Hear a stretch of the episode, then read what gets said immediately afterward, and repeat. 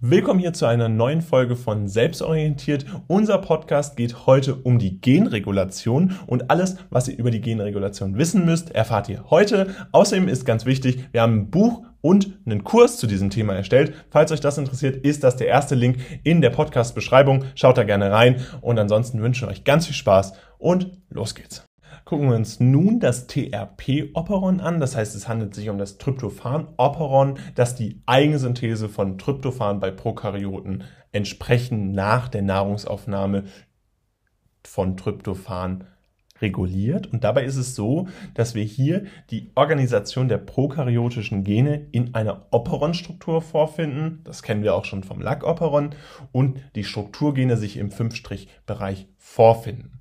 Dabei ist es so, dass da beim TRP-Operon, beim Tryptophan-Operon, entsprechend eine negative Regulation stattfindet über die Bindung eines TRP-Repressors und der anschließenden Bindung an den Operator. Das heißt, wir haben zunächst den TRP-Repressor, der durch Tryptophan gebunden wird und dadurch TRP-Repressor, dieser bindet dann an den Operator und dadurch wird verhindert, dass die Transkription an den Genen zur körpereigenen THP-Synthese stattfindet. Wir sehen das hier einmal in, ganz schön in der Grafik zusammengefasst. Grundsätzlich haben wir die RNA-Polymerase am Promoter, die entsprechend die Transkription dann starten möchte.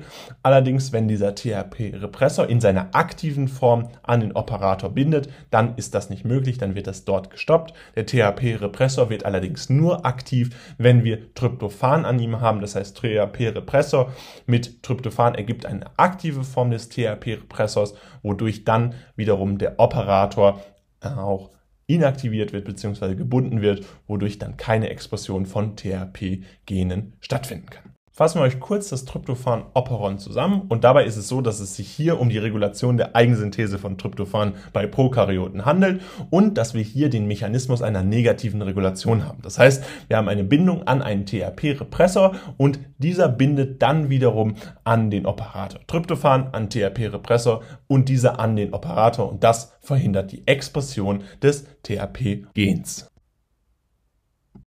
Vielen Dank fürs Zuhören bei dem heutigen Podcast. Wir hoffen, er hat euch gefallen. Falls es so ist, könnt ihr gerne fünf Sterne auf Spotify dalassen. Und ansonsten freuen wir uns natürlich auch riesig, wenn ihr unseren eigenen Kurs rund um Genregulation oder auch die ganzen anderen Themen der Biochemie, Physiologie oder der ganzen Vorklinik anschaut. Dann wünschen wir euch ganz viel Spaß beim Entdecken. Erster Link in der Podcast-Beschreibung. Und ansonsten würden wir sagen, was ist mit der Werbung? Vielen Dank fürs Zuhören. Wir sehen uns beim nächsten Mal wieder. Haut rein. Ciao.